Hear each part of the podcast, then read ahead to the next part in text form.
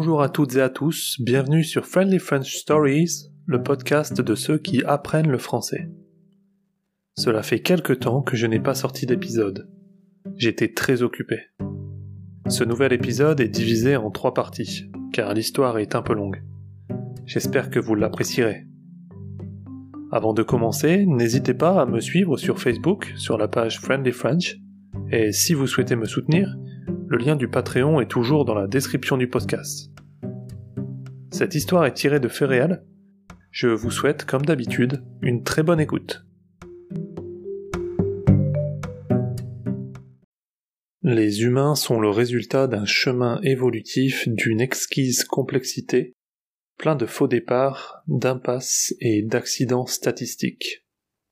Carl Sagan nous étions en décembre 2018, et à ce moment-là, je n'étais pas chez moi. Quelques jours plus tôt, j'avais acheté un billet de train pour la Haute-Savoie et m'y étais rendu sans Isabelle, qui travaillait toujours au même endroit, le fameux lieu touristique principal de la ville.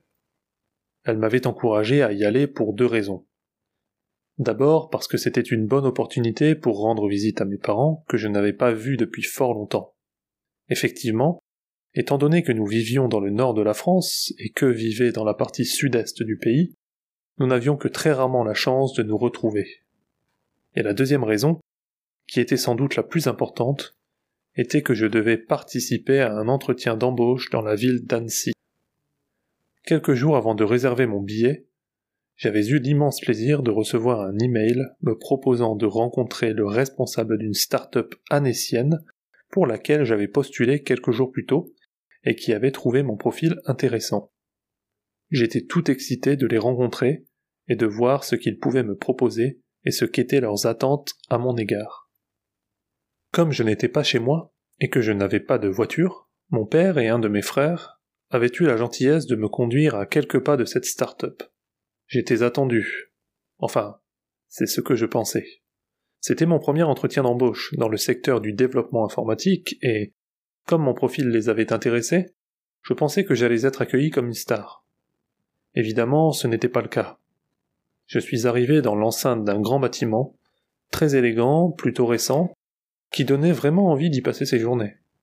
Il réunissait sous un même toit plusieurs entreprises qui avaient toutes plus ou moins un rapport avec l'informatique, du développement web, du développement de jeux vidéo, de l'intelligence artificielle, et j'en passe. En entrant, j'ai découvert un énorme couloir qui mesurait une vingtaine de mètres de large et qui devait être long de 500 mètres, d'après mes calculs. Bon, n'étant pas très bon en mathématiques, j'avais très certainement mal estimé la taille de l'édifice, mais cela importait peu au final. De chaque côté se trouvaient les dizaines d'entreprises réparties sur trois étages. Des escaliers en début, milieu et fin de couloir permettaient d'y accéder. C'était vraiment très beau et bien agencé. Après trois quarts d'heure à guetter le moindre mouvement, ne sachant pas d'où viendrait mon interlocuteur, celui-ci s'est présenté à moi après avoir descendu les escaliers avec nonchalance. Il était l'exact opposé de ce à quoi je m'attendais. Il portait un costume bleu foncé, était plutôt grand et assez jeune. Il devait avoir la trentaine. Souriant et avenant au premier abord, il m'a proposé de le suivre dans son bureau, au deuxième étage. Je lui ai donc emboîté le pas, non sans une petite appréhension. Avant cet entretien, comme tout candidat qui se respecte, j'avais cherché à me renseigner sur l'entreprise pour laquelle j'avais postulé et avais découvert certaines choses qui ne me plaisaient pas trop, notamment à propos des technologies utilisées dans le cadre du travail. Étant parfois trompeuse, je n'avais pas voulu me fier aux apparences et avais décidé de leur laisser le bénéfice du doute. Leur site internet n'était peut-être pas à jour. Ce qui, entre nous, me semble vraiment paradoxal pour une entreprise de développement web, ou peut-être avait-il d'autres besoins dans le domaine, et mon profil leur correspondait parfaitement. Je m'étais dit que j'en apprendrais davantage sur place, et qu'il ne fallait pas que je m'inquiète.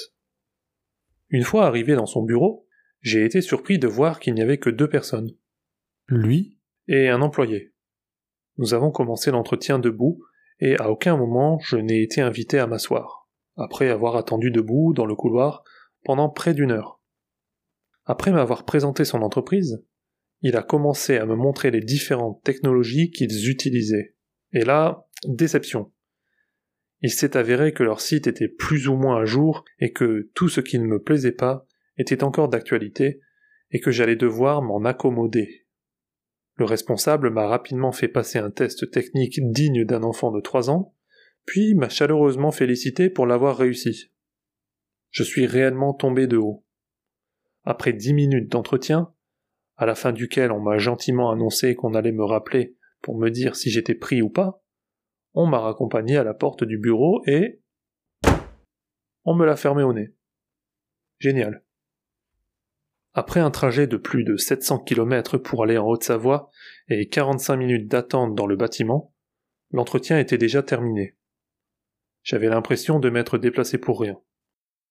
J'ai descendu les escaliers deux par deux, de manière aussi nonchalante que la personne que je venais de laisser derrière moi, et j'ai rejoint mon père et mon frère qui m'attendaient en voiture à l'extérieur.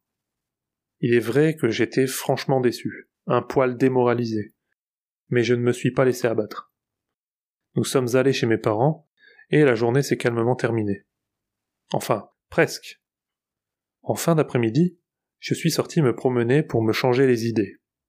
Cet entretien m'avait vraiment chamboulé, et même si je tâchais de garder la tête haute, c'était assez difficile de ne pas penser au trajet et aux efforts déployés pour pouvoir être présent ce jour-là. Après une promenade d'une heure, je suis rentré et... Bonjour Arthur, Caroline à l'appareil. J'ai discuté avec mon supérieur et nous sommes prêts à te donner une chance. Je t'ai envoyé un email avec les détails. Ton rendez-vous avec le directeur technique est prévu vendredi à 11h50. Vous pourrez déjeuner ensemble, c'est cool. On se parle très vite. Bonne journée. Après ma déception, la chance venait-elle de me sourire? Peut-être, car ce message vocal provenait tout droit de Lyon.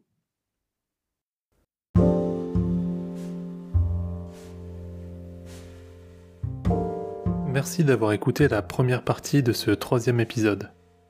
J'espère que vous avez apprécié.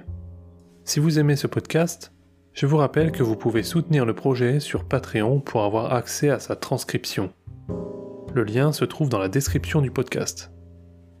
On se retrouve dans le prochain épisode pour la suite de cette histoire. À bientôt.